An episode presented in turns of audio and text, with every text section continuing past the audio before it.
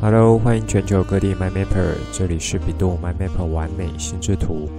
在完美心智图频道，你可以找到属于你自己的心智图样貌，可以更有效使用心智图，喜欢上心智图。更重要的是，让你可以开心的玩乐心智图，画出你心中最美的心智图。这集我们继续来聊书《The One Thing》，成功从聚焦一件事开始。这本书的第一部分。现在就来听传奇聊心智图，一起完美心智图。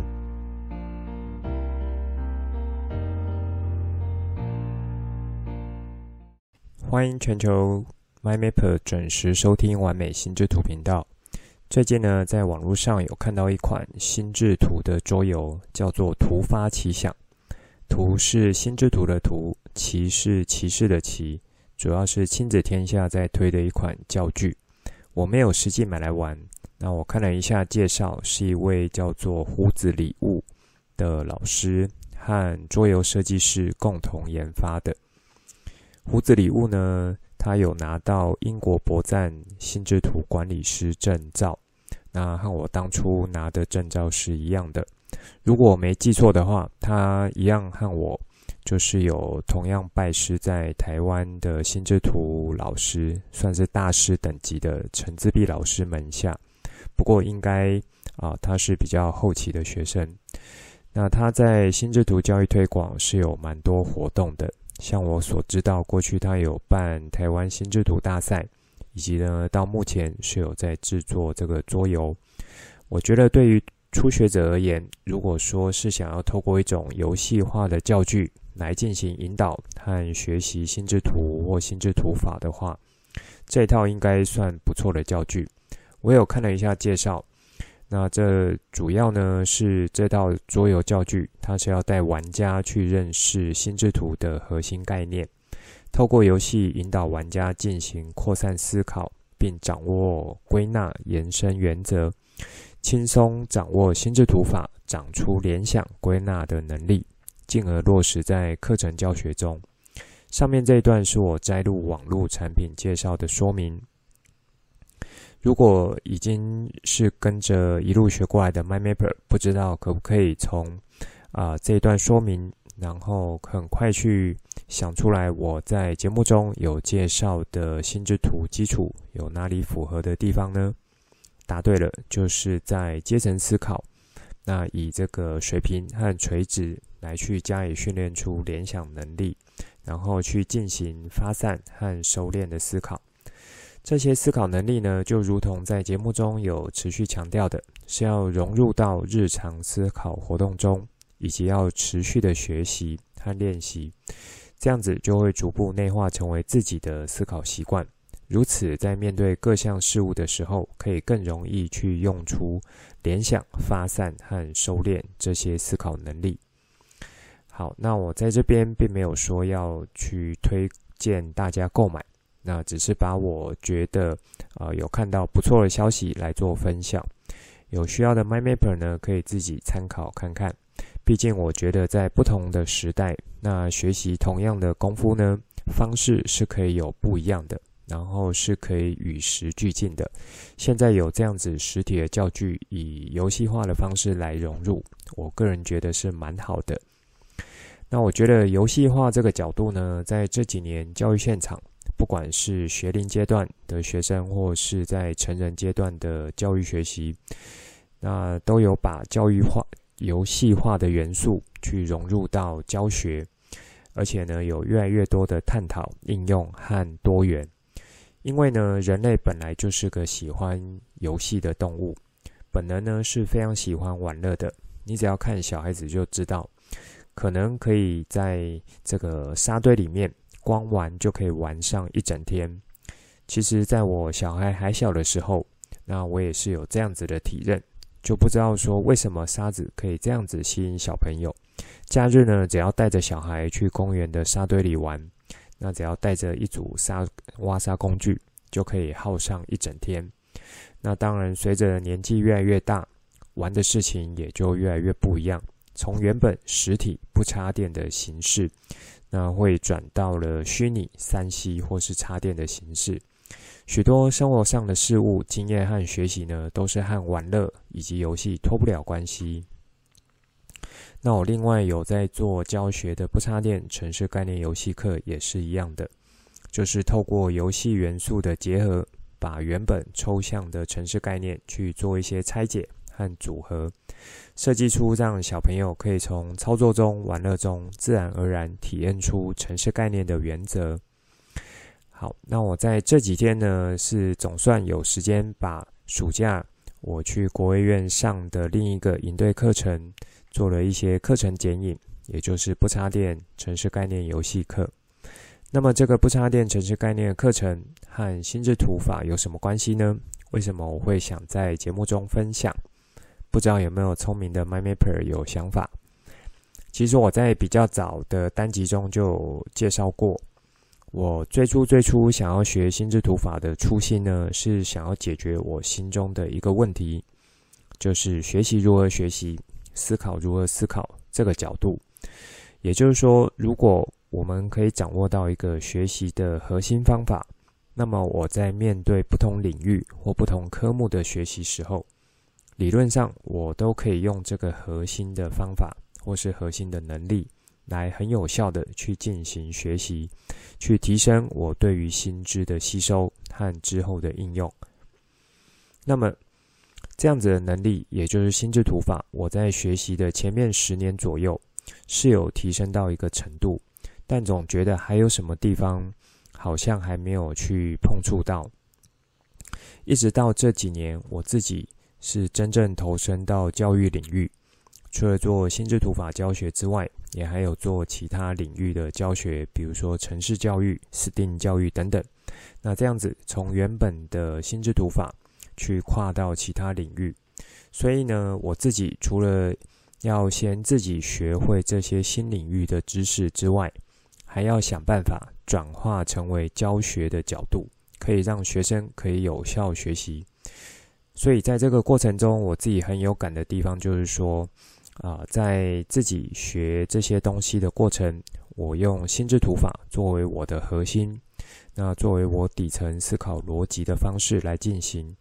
是相对有效率的，同时呢，以心智图法几个技巧，那去协助我把所学的东西转化成教学的产出，也一样是具有不错的效果。所以在这个暑假呢，我的不插电城市游戏课，虽然说它的本质是从其他机构学习而来的知识和教法，可是透过我自己的一些心智图法技巧，或是心智图法基础。那你也可以说是心智图法的内功，我的底层思考架构。那因为这样子呢，它有帮助我在进行教学的时候，是有一些不一样的样貌产生的，也可以说是让学习的人、学习的孩子，他是有一些不一样的学习效果。那我有把这个课程剪影的脸书 po 文放在节目单中，啊，就是连结放在节目单，有兴趣的 MyMapper 再去看。说到这边，有没有 MyMapper 们开始意识到，其实对于我来说，啊、就是上面的这一段，那也就是我在开播第一集想要一再强调强调的点，把心智图法当成是一个思考工具，以及呢，要持续的去融入到日常的思考活动中，如此，你就会开始去享受到学心智图和画心智图所带来的美好。好，那这是一开始想和大家聊的东西。在这一集呢，我想继续和大家聊书。我们来把《The One Thing》成功从聚焦一件事开始这本书，然后从它的第一部分来和大家做一下展开。这次的书本笔记心智图对照呢，我是改用 iMyMap 来画。一方面是有一段时间没有用这个软体了，一方面我在准备这个这次。啊、这个内容和画心智图的时候，觉得说如果用电脑手绘的方式，可能会花很多时间。啊、一方面当然是我自己在电脑手绘方式是还没有那么熟悉，所以经过一些思考呢，觉得先用更上手的工具来呈现。那同时也可以说给大家看看不同的心智图风格。我在上一集和大家聊到说。啊，这本书的作者他希望大家开始把每一天或是人生最重要的一件事情、最关键的一件事情去找出来，去专注在这件事情上面，聚焦在这件事情上面。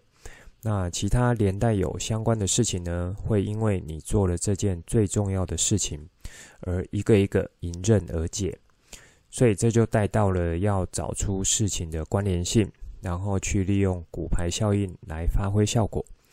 最后呢，就是带到说，透过成功案例留下了线索，可以帮助你更好的去找出来哪一些事情才是你真正最需要去做到的，哪一些事情才是你真正最需要聚焦的。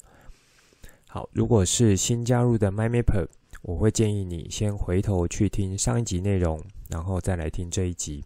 你会获得更完整的资讯。这一集呢，我们就是从其中一个主要枝干展开，也是书本的第一部分，关于成功会有的六个迷思。这六个迷思，每个人或多或少都会有，包含我也一样。以往呢，会认为说，如果要成功的话，不是一定要做到这些事情吗？怎么作者却好像把这这几几个点当成是迷思，是不是我们以往的认知有了什么误会？那我觉得以作者角度来看呢，这些迷思如果是一直深植在脑袋的话，并且以一种信念的形式去进到脑袋，成为各种事物的原则，那就很有可能会把我们推向错误的方向，挡住成功之路。接下来我们就来一个一个做展开。这六个迷思呢，分别是：第一个，每件事情都很重要；第二个，同时多功才是好的；第三个，严以律己；第四个，意志力是随传随到的；第五个，生活和平衡是很重要的；第六个，眼高呢就是坏。这一只眼高就是眼呃眼睛看很高的意思。好，那我们接下来做展开。首先呢，是每件事情都很重要。这个点，如果 MyMapper 是已经有听过上一集的，应该是会和我一样，觉得说这个的确是一个迷思。那作者在这一篇，他开宗明义就要跟我们说，在真实世界中，每件事情是不太可能去做到绝对相等的，那也不太可能去平等的。尤其呢，当我们年纪越来越大。就是所谓的代办清单，非得要做的事情，好像就会一而再的堆积以及变多。每件事情都好像必须要去完成，如此呢，任务才可以走得下去，人生才可以过得去。每件事情好像都很重要、很急迫。但是仔细想想，我们哪有可能把这些全部都做完呢？因此，我们心中必须要先有这样子观念的改变。才有可能去认真思考这个问题。作者提到说，我们所熟知的待办清单，绝大部分都只是属于生存清单，并不是你成功的清单。那真正要成功的清单是很短的，甚至可能会被隐藏起来，不一定可以获得你多大的注意力。所以在这样子的前提之下，作者他提出了帕雷托法则来帮助我们。也就是大家耳熟能详的八十二十法则，这个法则，我觉得大大部分 MyMapper 们一定都知道，可是有没有认真执行就不一定了。我自己呢，也是没有办法去做得很好。在利用这个八十二十法则呢，作者提到的，他一个核心的精神，就是要去做到分配不均，必须要对待你的待办清单上面。的这些事项去做到分配不均，也就是大小眼的意思，去找出真正重要的事情，花最大精神在那上面，其他部分可以不用分配那么多。好，此外，作者也提到，这个是一个原则，不一定都是八十二十，也可以是九十二十，或是七十和十，出发点都是一样的，就是要把力气花在真正重要。少数的事情上面，那么大部分的成功呢，就会因为这些少数的事情可以被有效的执行，而逐渐去具体呈现出来。作者还提到说，这个八十二十法则还可以做更进一步的提炼，也就是不只做一次八十二十，而是重复做好几次。比如说，原本代办清单上面有二十项，那当我执行过一次八十二十法则之后，找出来最重要的有五项事情，感觉已经很厉害了。错，还不够，还要再做一次。从这五项中呢，再去找出前面百分之二十的。项目出来，也就是只剩下一项最重要的事情，如此呢，才可以真正去聚焦在需要花时间和力气的事情上面。那我觉得这一点呢，可以说是进化版本和优化版本，目的呢，就是要帮助读者可以更好的去聚焦在真正重要的事情上面。在这作者谈的每一章节最后呢，他都有贴心的去帮大家提醒几个关键概念。是我觉得很棒，然后也是这本书蛮好读的一个原因。我也呢利用这样子的一个内容结构，帮助我去蛮好的、蛮有效率的去做到书本心智图笔记。MyMapper 们在搭配看这一张心智图的时候，就可以对照着看我整理的内容和你原本看书的摘要有没有什么不一样的地方，或是有一样的地方。好，接下来第二个迷思呢，就是同时多工会比较快吗？这一点我自己是蛮有感的，因为我自己之前呢就会觉得说，同时多工，呃，应该是某种程度是一个能力的表现。这其实在进入职场一段时间之后，我觉得多数人都会慢慢的往这边走，就是越做越多功，越多功表示能力就越强。可是后来我自己也发现说，这样子好像没有比较快。这本书呢，有再一次把我原本的迷思给重拳挥击过一遍。虽然说有越来越多科学研究显示，和这一本书的提醒，认真在当下的一件事情，好好去专心做完，反而是最快、最有效率的。这很像我在节目中有提到过，在学习上慢就是快。如果套用到这个书的角度呢，可以改成说，往成功的道路上，慢就是快，一样的道理。我自己呢，偶尔还是会不自主的多攻起来，那但是同时也会有一些提醒的声音说，不行，现在如果把注意力分出去做其他事情，反而会做不好。那相比更早期和之前呢，是有改善了不少，所以。如果说啊、在听这个节目的 MyMapper 们和我有这样子的症状，那就大家一起来努力。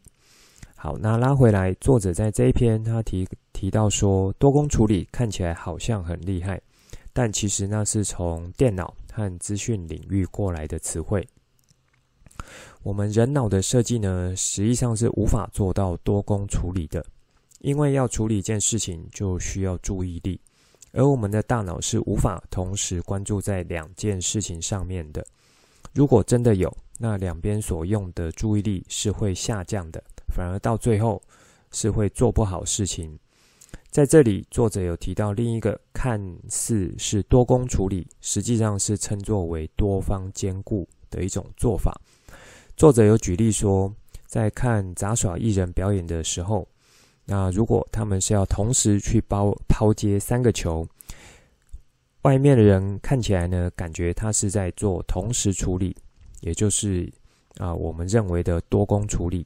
可是实际上呢，这个杂耍艺人他是用一种很快速而且有规则的方式来进行，就很像是抛接抛接抛接这样子。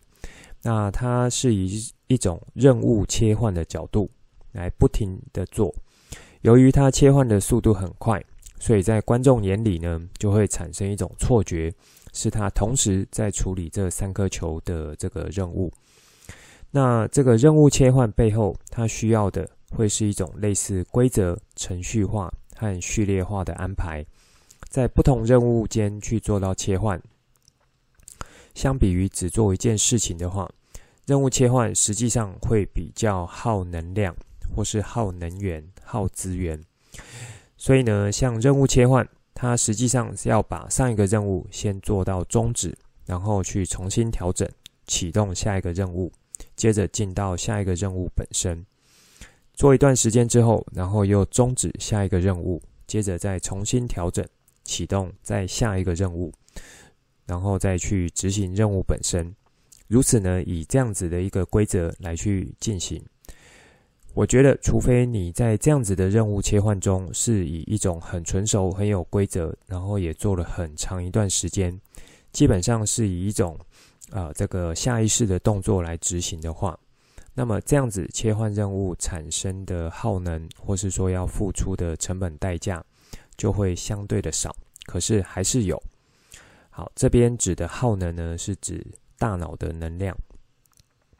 相比于专心在一个任务上面，那完成之后再去进行下一个任务，比起来，不管事情的完成度或是细致度、细致度，其实都是会受到影响的。那这边做一个比喻。不知道 MyMapper 们有没有开过手排车呢？我自己以前在学开车的时候，就是从手排车开始做，啊，就是去练习。那车子要从起步的时候，一定会是从一档，然后要踩着离合器，同时要换挡。如此呢，再跟着速度提升上来，就要一档接着一档换。可是这样子做的结果，就是每一次都要踩着离合器，同时手要去换挡。啊，不止我们人要多花一点时间，车子呢，它其实也是会很耗能，然后也会耗油的。那对比目前的自排车，它的设计就很像把这个换挡呢做到一种规则化、程序化的自动行为。虽然说是有在做切换的任务，可是相比来说，啊，这个它的耗能呢，或是耗油跟手排车比起来已经有降低了。那如果单纯呢只用一个档位在跑，和完全就是完全不切换档位比起来，只用一个档位和需要换挡的方式比起来，当然会是只用一个档位在跑的状态下是相对这个不耗能的、不耗油的。这个。MyMapper 们就可以想象说，以目前在自排车的时代，虽然说是不用手排去换挡，系统会自动帮你去做切换。可是呢，如果你是在市区里面走走停停，这个档位它就会自动的更换，而且更换的比较频繁。和开上高速公路的时候维持一个档位，然后是同样维持在一定速度比起来。在市区开车呢，就是会相对的耗油的，所以在作者的提醒呢，是说分心其实是很自然的事情，那读者也不用刻意去觉得说这这个是非常不好的事情，但是是可以去觉察出来的。当做其他事情同时有多工处理的时候，那是很有可能去伤害到成果的，去阻碍往成功之路迈进的。因此，透过逐步专注在更重要的事情上面，可以把分心带来的影响去降低的。好，第三个呢，是严以律己就可以成功吗？我觉得严以律己应该是不少人在面对事情要追求成功的一个态度。但是作者在书中却提到说，这其实是一种迷思，因为人的专注程度无法这么持久。你要一直过着严以律己的生活是很困难的，但是呢，透过纪律和习惯来帮助你，让养成的习惯呢，这样子的纪律去持续下去的话，如此反而会离成功越来越靠近。作者在这一章就有提到说，成功的秘诀其实是在于选对习惯，然后以够多的自律呢，来把这个习惯养成。让这个习惯成为生活的一部分，那么你就会相对有效地往成功之路迈进。哇塞，听起来有没有好像有点神奇？其实我在学生时代有听过一个演讲，当时呢，那位讲者就有提到说：“你们知道王永庆为什么会这么成功吗？”很多人呢，就是开始举了一些说啊，他很节俭啊，或是说他很努力啦。但这位讲者他那时候讲的一句话。让我到现在都还蛮印象深刻的。他说：“王永庆的成功没有什么秘诀，就是两个字：习惯。”当时呢，我听的是还有一点点不太明白。可是呢，是因为听到这个蛮不一样的说法，所以呢，让我的印象非常深刻。后来到了现在读了这本书，那作者以这个角度来说明的时候，那就有把我之前听过这件事情，把我从这个呃记忆中给召唤了出来。那我觉得就是呃那个时候那个讲者所讲的这个王永庆成功的秘诀，和现在作者提到的其实就是有异曲同工之妙。作者在书中进一步的解释，选对习惯加上自律呢，就会变成一种选择性的自律。如此，往成功迈进的道路就会更加的强而有力。这边指的选择性自律呢，指的就是说，啊，要对于可以把我们带往成功之路迈进的习惯，去进行自律的维持和养成，专心在这个习惯上面就好。书中有举例了世界的这个啊勇将，就是名将菲尔普斯。我觉得谁呢都应该不相信他从小是个过动儿。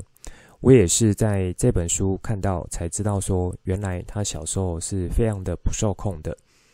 可是没想到他可以在需要高度专注的这个游泳池竞技场上做到如此的好。我觉得他目前奥运金牌的记录应该是还没有人可以打破。那当然，这种选择性自律呢，也不是那么容易可以达成的。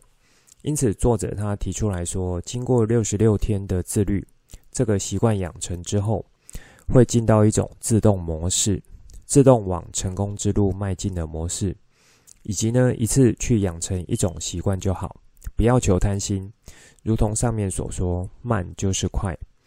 那我觉得许多和我差不多年纪的 m y m a p e r 可能都会面临到生活上的一些目标，比如说减重啦、运动啦、饮食啦。或是学习语言等等的，啊，借由作者所提出的角度呢，啊，可以重新思考真正要做的，可以影响你们这个生活目标要成功的习惯是什么？接着去做到自律，把这样子的习惯去养成之后，那就让这个习惯带着你加速前进。这部分我觉得可以让 MyMapper 们有多一点思考。那如何把这个技巧拿出来运用，结合到目前你们生活中的大小目标上面？再来呢，是第四个，意志力总是源源不绝吗？这个这个点，我在这一两年中也是开始有听到和作者类似的说法。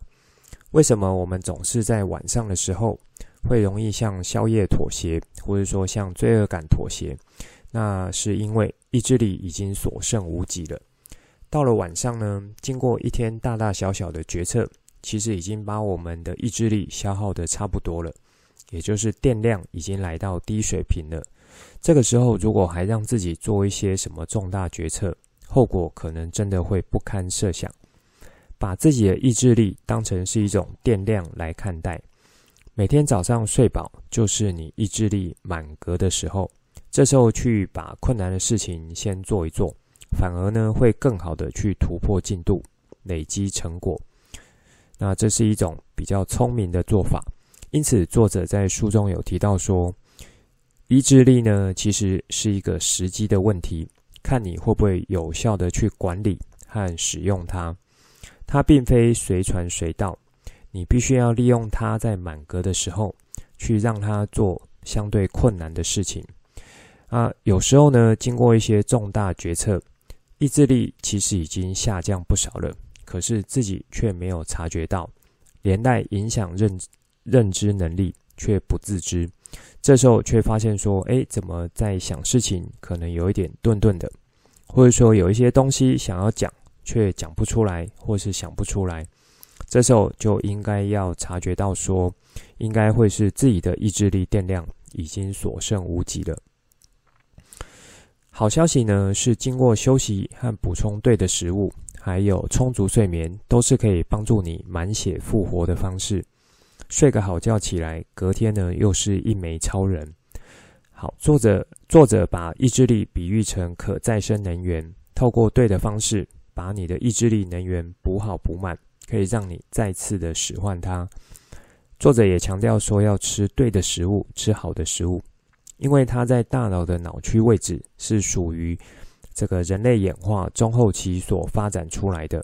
那当我们进食的时候，是会比较晚去抢到这个食物的资源，所以吃好的食物呢，可以有效的让这些位在前额叶皮质脑区，就是负责专注的这个脑区，它去获得应有的补充和能量，也可以帮你更好的恢复意志力电量。那在书中呢，作者又举了一个有趣的研究调查，是属于以色列假释法官的判决。当意志力下降的时候，会让大脑的认知系统去进到预设选项的状态。这个预设选择呢，是不利于假释判决的。啊，我觉得有书的 My Map 就可以再去看一看这一段有趣的研究。这让我想到说，俗称半兽人的小朋友，那包含我自己的比较小的女儿，偶尔也还会这样子，就是可以呃去观察到说。当孩子开始无理取闹，或是开始要跟你作对的时候，那开始你怎么说，他怎么不做，几乎要把你逼到墙角暴走的时候，这时候呢，和他讲什么道理可能都没有太大的帮助。可是如果你给他吃点东西，让他休息睡觉，啊，整个情绪就会比较快稳定下来。这时候再和他做沟通，其实他也就可以比较听得进去了。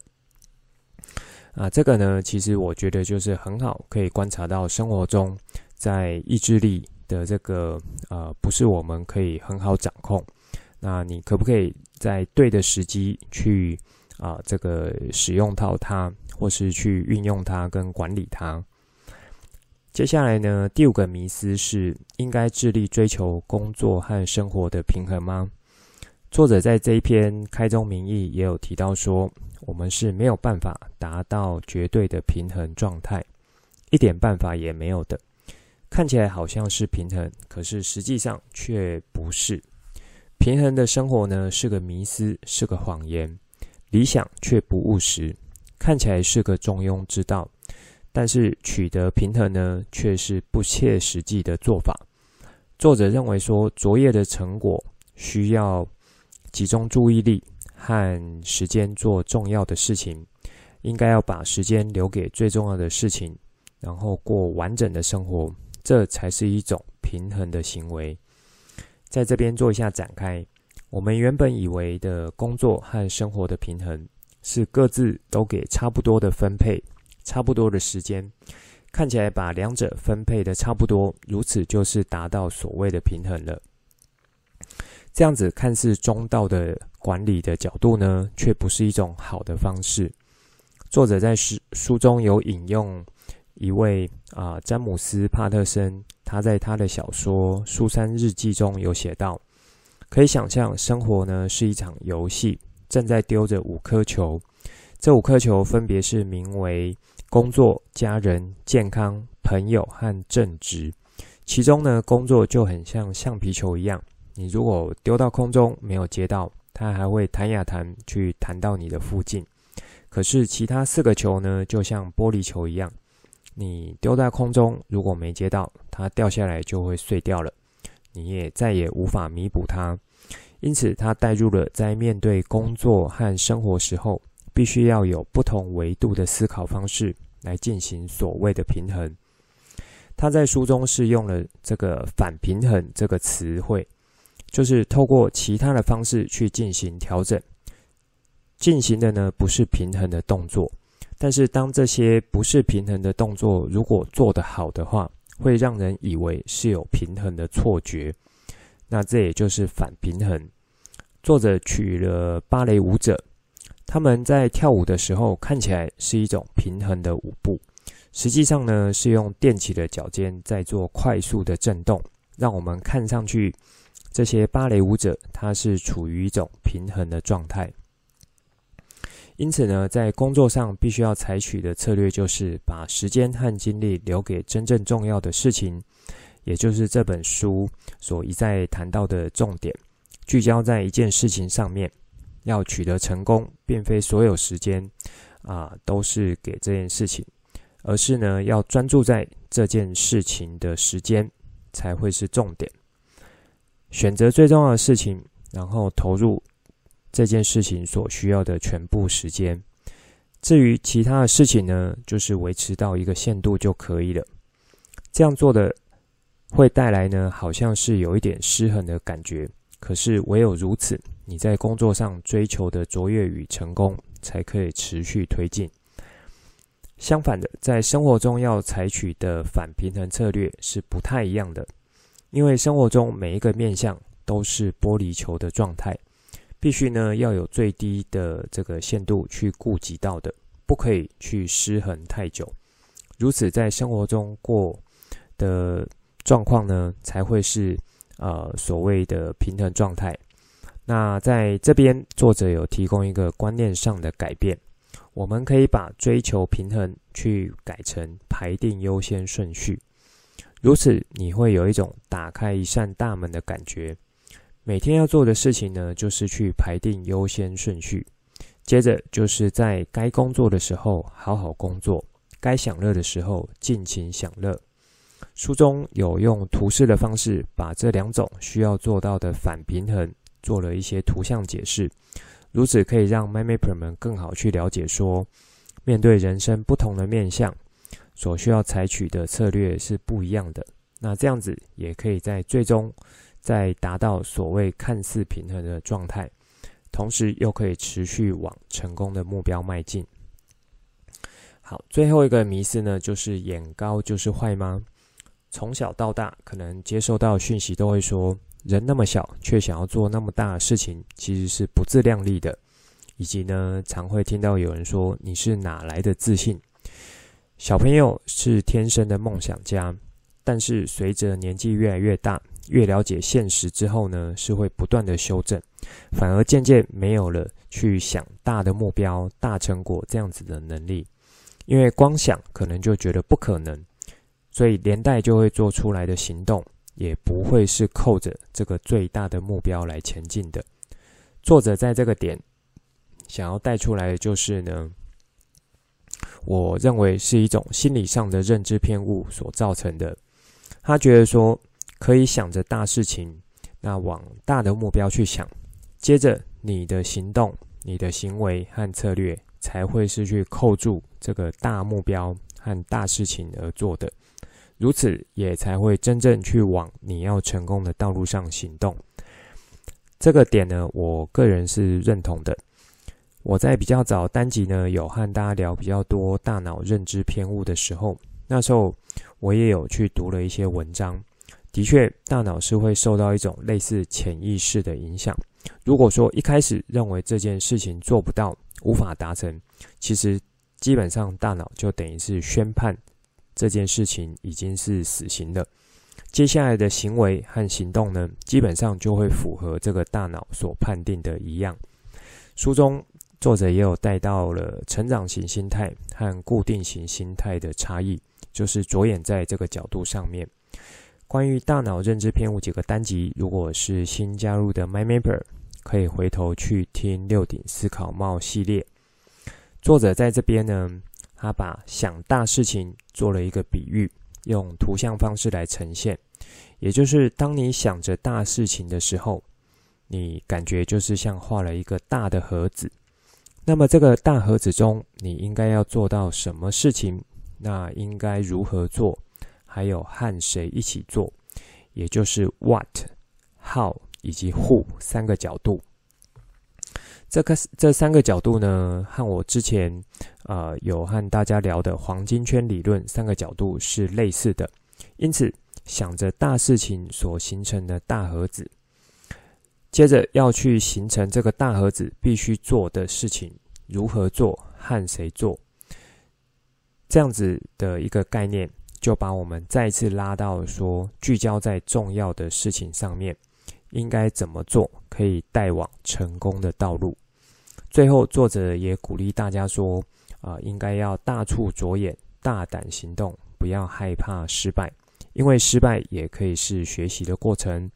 从失败中获得成长的力量，是可以帮助你持续往成功之路迈进的。好，以上是这一集想带给大家啊、在这次和大家聊的书本内容。欢迎 MindMapper 呢搭配我的心智图，也欢迎 MindMapper 们可以去找书来看。看完有什么心得，欢迎留言或是画心智图分享给我。下次在做心智图读书会的单集时候，再和大家继续聊这本书。以上就是这一集想分享给大家内容，最后帮大家整理一下这一集的重点。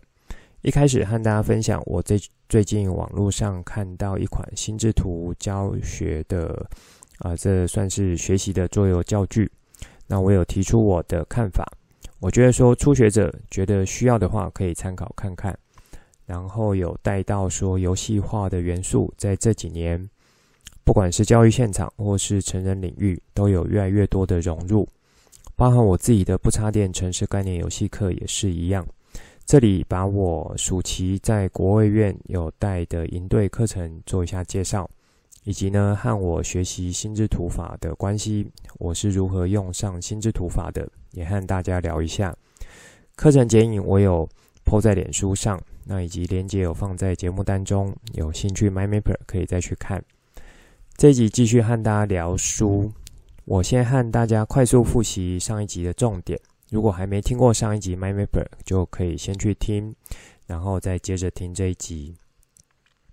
我和大家聊的部分呢，是第一个部分，关于成功的六个迷思。这六个迷思，我相信包含我自己在内，几乎都会中了几个。因此，借由作者在书中的说明呢，可以让你了解到，原来以往认为的观念或想法不是那么的正确。透过作者在书中的举例。和提出来可以操作的方式，可以帮你，可以帮助你更好的做到说聚焦在一件重要的事情上面，真正可以影响着你成功的那件事情上面，把这件事情好好的完成，那相信是可以持续的往成功之路迈进。好，这个上面细细节的内容呢，我在这边就不再赘述。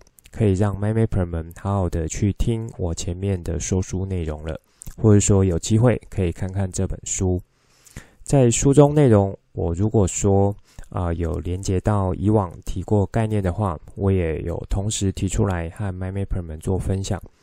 那我个人觉得说，这就是心智图法有带给我的效果，可以把不同领域和知识的内容做到跨域连接、触发联想。以及像是类比思考和对比思考的效果。欢迎 MyMapper 们有什么心得和想法，可以随时和我联系或是私讯。这一集的内容就先说到这里，之后再跟大家聊更多我对心智图的认识所产生的经验和想法来跟你分享，带你一起重新认识心智图，一起喜欢上心智图。希望你会喜欢今天的节目。本节目是由比度 MyMap 完美心智图制播，我是传奇，也可以叫我 Coach。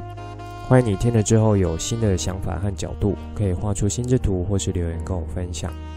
欢迎你告诉我有什么想听的主题，节目当中附上联络资讯，以及我想和你分享作品，还有贴文资讯。